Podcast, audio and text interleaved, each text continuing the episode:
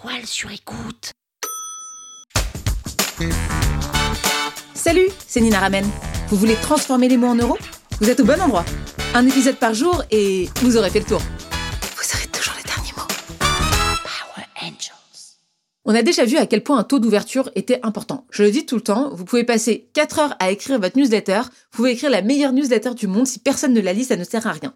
Donc le taux d'ouverture, c'est primordial. Et une des choses les plus importantes dans le taux d'ouverture, c'est l'objet d'email. Si vous avez un bon objet d'email qui donne envie, qui est un, comme une bande-annonce de film, bah, les gens vont avoir envie de cliquer, vont avoir envie d'ouvrir. Aujourd'hui, je voudrais présenter 7 objets d'email que vous pourrez vous-même réutiliser, que vous aurez dans votre petite boîte à outils et que vous pourrez adapter. Premier type d'objet d'email, c'est poser une question. Ça marche plutôt très bien. Par exemple, comment améliorer ma page de vente? Ou quelle est votre prochaine étape? Ou tu pars en vélo cet été? Et bien là, on a trois objets d'email différents qui sont tous les trois autour d'une question et qui sont très intéressants. Deuxième objet d'email à réutiliser, c'est entre guillemets le comment faire. Comment rédiger un bon objet d'email? Comment être plus productif? Comment planifier ses vacances en vélo? Troisième type d'objet d'email qui fonctionne bien, c'est piquer la curiosité. Exemple, tous les investissements sont rentables si vous respectez cette règle. Évidemment, on a envie de savoir quelle est la règle. Autre manière de faire, j'ai hésité à vous dire ça. Donc là, forcément, on se dit, oh là là, mais de quoi elle parle? Troisièmement, pourquoi vous courez un grand danger à dormir dehors? Ok, bon bah là j'ai envie de savoir, surtout que c'est un truc dangereux, donc j'ai envie d'éviter ça absolument dans ma vie, j'ai envie de rester en vie. Autre euh, type d'objet d'email que vous pourriez réutiliser, c'est parler d'un vécu. Essayez de trouver de l'empathie.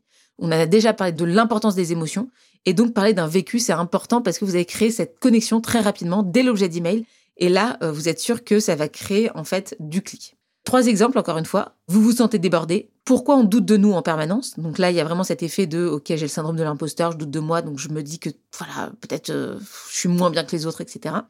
Ou un autre objet qui serait quand on n'est jamais satisfait, virgule, même lorsque c'est assez.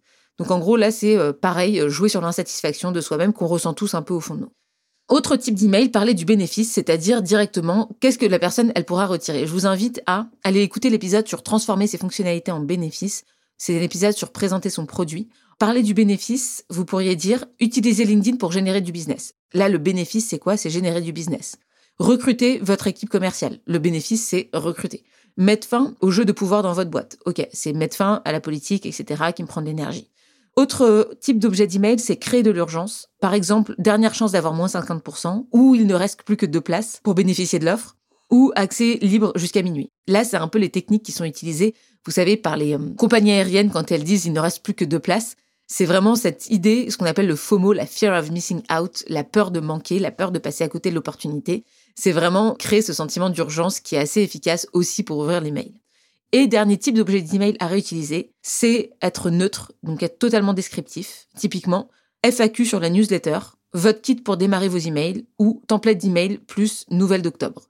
Bon, c'est très factuel, c'est très neutre, mais on sait jamais, ça peut marcher, en tout cas c'est attesté. Donc voilà, c'est cet objet d'email que vous pourrez directement réutiliser pour votre newsletter. Ça va vous faire gagner du temps, vous allez avoir de l'inspiration. Donc réutilisez ces objets d'email et dites-moi ce que vous en avez pensé. Est-ce que ça a marché ou est-ce que ça n'a pas marché? Dites-le nous en commentaire, moi ça m'intéresse. Power Angels. La toile sur écoute. Vous avez aimé ce podcast? Sachez que ce n'est qu'un pour cent de ce que je partage gratuitement. Si vous voulez en savoir plus, abonnez-vous à ma newsletter, le lien est en description. Vous aurez chaque semaine des cours, des exercices et des tutos pour améliorer votre écriture de vente, pour améliorer votre copywriting. Je vous dis à tout de suite.